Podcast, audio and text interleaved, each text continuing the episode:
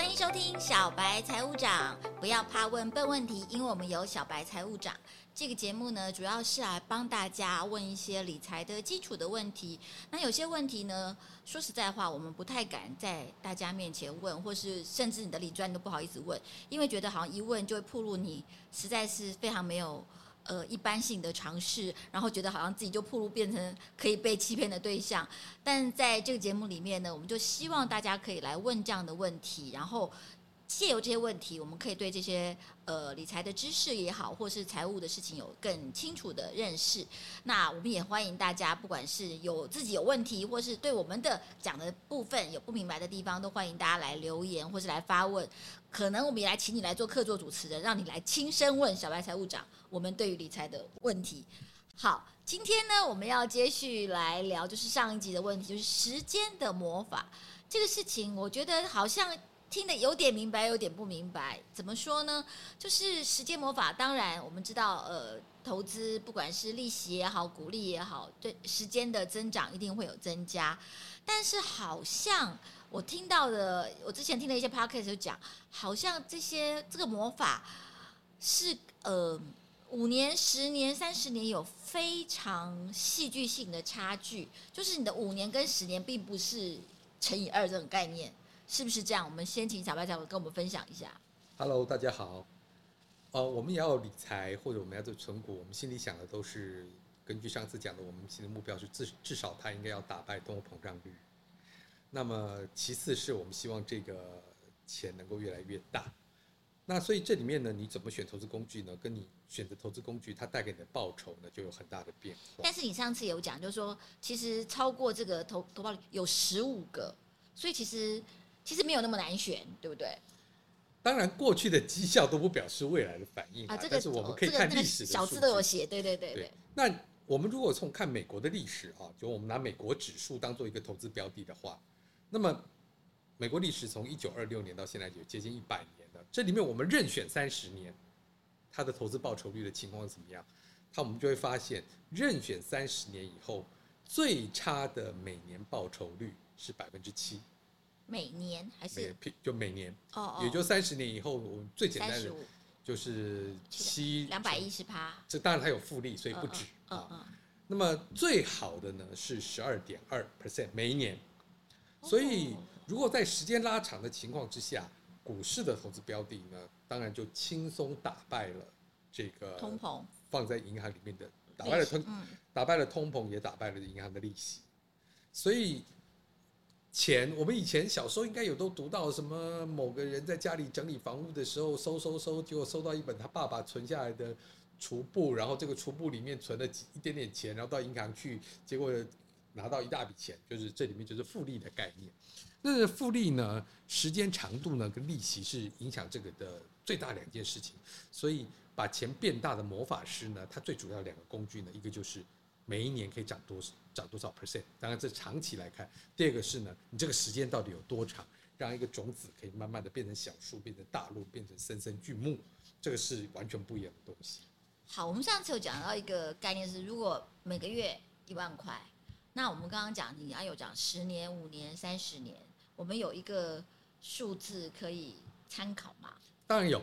呃，主持人，你心里想的报酬多少？我们先不要太、太、太贪婪。十年，呃，一年，呃，一年十二万嘛，十年其实只有一百二十万。对，你存了一百二十万。对，存了一百二十万。那如果是十年一百二十，三年的话就三百六十万。三十年是三百六十。三百六十万。那假如你就对，哦，对对对对对，三百六十万，我在想可能有没有六百万，应该很开心了。六百万，六百万的话呢，呃，如果百分之三十年吗？对，三十年。六百，如果年利息是百分之四，三十年每个月存一万的，就是六百九十万，六百九十五万。哎，这是我我想的差不差还差不多。但是你其实你要去做一个投资，刚刚我们讲三十年的报酬。美国股市最差的是百分之七嘛，最好是十二点二嘛。假如百分之七呢，每个月投一万呢，三十年以后它会变多少钱呢？会变成比你的想数字要乘二，一千两百二十万。哇！就是你在你是美国历史上在在过去一百年里面，你投了一个最差的三十年。好，那如果是你上次讲的那个有十五个，它可能都超过多少趴的？就是十年超过百分之三百的。对，十年百分之。我们概算了一下，嗯、用十年百分之三百，所以一年百分之三十。对。可是因为你是定期定额，每一期投，不是一开始就把它放在钱等它三十年，是你。每一年，每一年慢慢扣，每一期，每一个月慢慢扣，所以我们就把这个每一年的三十呢，我们除以二，就是说它一年只有百分之十五。这样是多少？这样子呢，经过三十年，你每个月放一万块呢，到三十年的那一天，你有六千九百二十三万两千七百九十六块，可以再念一次吗？七千万，可以再念一次吗？六千九百二十三万两千七百九十六块。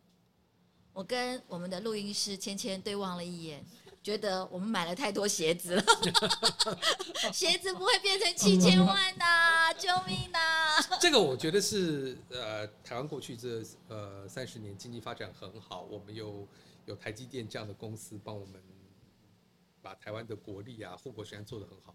我觉得这有点想象的太美好。但如果我们真的做这个事情，而且就是百分之十就好。我们刚才讲美国最好的例子是百分之七到百分之十二点二，那我们抓百分之十，啊，百分之十每个月一万，三十年后它会变多少钱？啊，这是一个想象的美好。十趴是多少？百分对十趴是多少？两千两百六十，也很好啊，也很好。就一个月一万，如果你遇到一个好年，每年可以定期的百分之十，那这个数字在美国一接近一百年的历史里。它是七到十二点二，所以我抓百分之十等于这大概是一个中数，所以你定期定额的去存别人帮你选的一篮子股票，它其实是有很好的报酬。好，这个事情当然每个人的投资的年限不一样啦，就是这个东西如果放到十年呢，比如说你现在已经呃五十五岁、六十岁了，你可能现现在才开始做这个积极型的投资，可能十年呢？呃，两件事情啊，第一个就是说，如果你五十五到六十五岁啊，依照目前的平均年限来讲啊，我觉得你工作的时间会比你想象的长，你很难在六十五岁以后就不工作，这是第一。你我、哦、这个我工作没关系，我只是算存钱的能力。嗯，对。如果是十年呢，百分之十的报酬率，每个月一万块呢，它会存到，那我们一共存了多少钱呢？一个月一万嘛，十年就是一百二十个月，对不对？我们就会存到一百二十万，对，对不对？那百分之如果年报酬就是百分之十，这个最后会十年以后会变成两百零四十八万，两百零五万，四十八万，OK。你存了一百二十万，嗯，变成两百零五万，嗯，觉得自己的钱在时间里面会一直开花发芽长大的感觉蛮好的。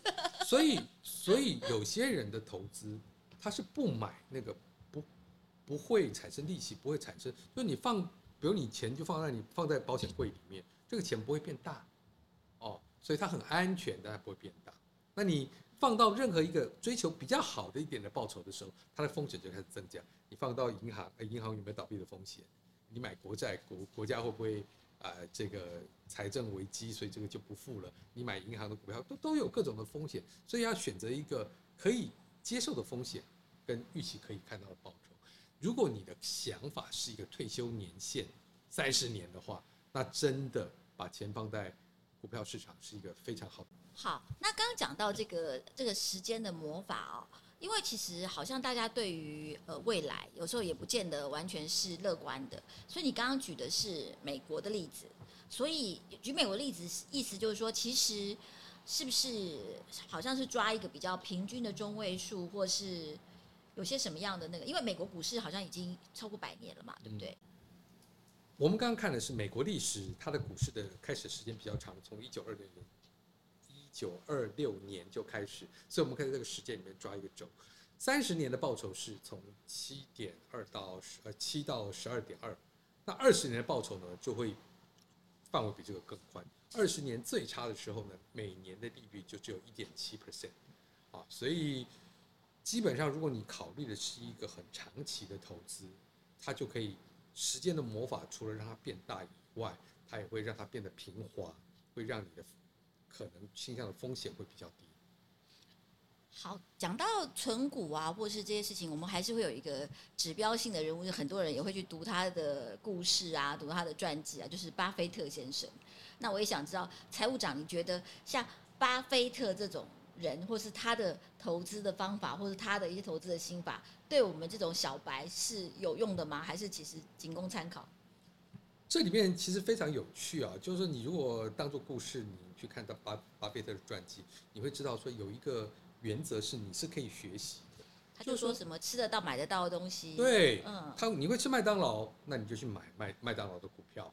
那我想很多呃女性的朋友也是，你会买呃谁的包，什买哪个名牌的包，你就去买他的股票。那前呃有有有几个我们很喜欢牌子的包没有上市，那两个最贵的牌子都没有上市哦。那比如前几年开始有特斯拉的车。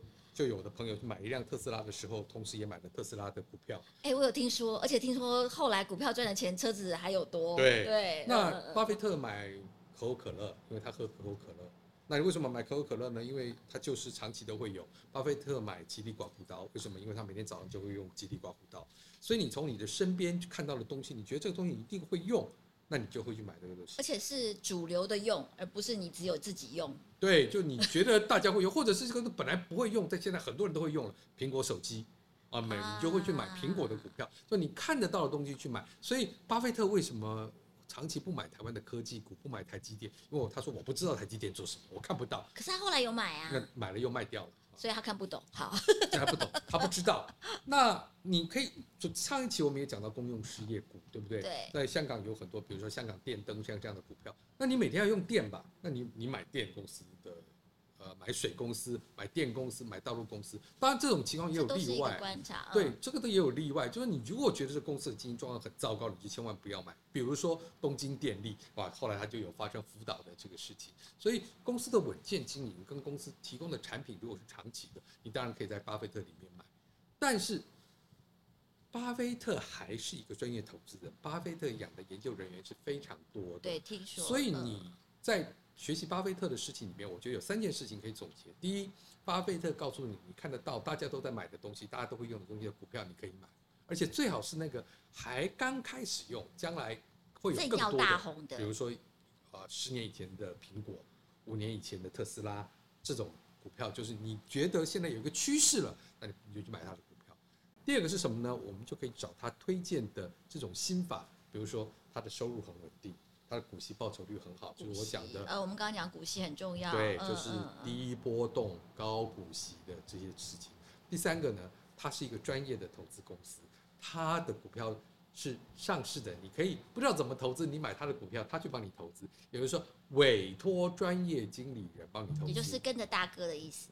就是钱给大哥，大哥你买什么，你帮我决定吧。这就是买被动的 ETF 或者主动的基金的方法，你自己。看到的你可以买，你自己没看到的，你可以交给专门在看的公司。那这个人到底值不值得信赖？你交给他值不值得信赖？那你就看他过去长一点的时间绩效。所以我说，你可能在 Money DJ 啊，在台湾很多的网站上都会做一个十年的绩效二呃的的基金绩效比较，你就挑那个前面的十五名，然后喜欢的你就联络这个基金公司，跟他直接购买，手续费最低。好，我们其实有时候也听到，就是呃，不管是小白财务长或其他人讲，都就是其实理财有一个所谓的纪律啊、哦，这件事情。那我其实发现，呃，纪律很重要。那其实我发现，就是大家对于知识性这部分也很需求。有没有什么建议？就是比如说，我们要怎么样进入这个领域，或是每天要读多少时间，或是看多少资讯？有没有一些这种很基础的？帮助我们进入这个理财魔法的这个方法，我个人的建议是不用，就决定好你一开始要投资的标的 ETF 选一个。我们决定这件事情就需要知识啊，因为叫你去看，比如说我也很想学一个这个城市语言，我就去学，可是我生活上不用，所以我今天学了，下个礼拜我就忘记了。所以我今天请大家说，你应该要每天看看总经啊或什么，如果不是你的兴趣，你下礼拜就不看了。你会变成一个罪恶感，就会哇，我怎么没有看？其实，当你决定要做存股的时候，就你连这个事都可以不做了，啊，你反正每个月就是花多少钱去买，你赚现在你赚的钱每个月是一万，可以存一万块，你就存一万块。等到你赚钱变多了，你可以把每个月的钱扣款从每个月六号扣，就改成十六号扣，呃，六号跟十六号一起扣，你就可以把你的扣款的金额增加。我的意思是，即使你不懂这些东西，其实你没有兴趣这些东西，这事情都可以做。并没有一定，你去自己有这个知识，你看见它的营收成长，你看见它的获利的变化，你去做投资标的，当然很好，这当然是有加分的。可是即使你都不懂，你还是可以做这些事。很多人帮你做了这件事，对，前面你就相信专业的人，找到好的人，找。Okay. 那你也不相信专业的人，那你就相信经济成长的趋势，你就买被动型的 ETF 啊。那你即使是我对于财经有一点涉猎。对于股台湾的股市，可能五百块以上或者一千块以上股票，我也不敢买，因为我不知道它的掌握情况怎么样。但是台湾的专业的投资人里面，基金公司里面，我相信他们的绩效表现非常好，一定跟这一块投资有关。所以我在买的这个定时定额存股的里面，我也会加一个这样的标的。今天非常谢谢小白财务长跟我们做这样的分享，那也欢迎大家来按赞、分享或是留下你的宝贵意见。如果你有问题，也欢迎直接在我们的呃下面留言，我们下次可能请你来直接问小白财务长哦。谢谢大家，谢谢。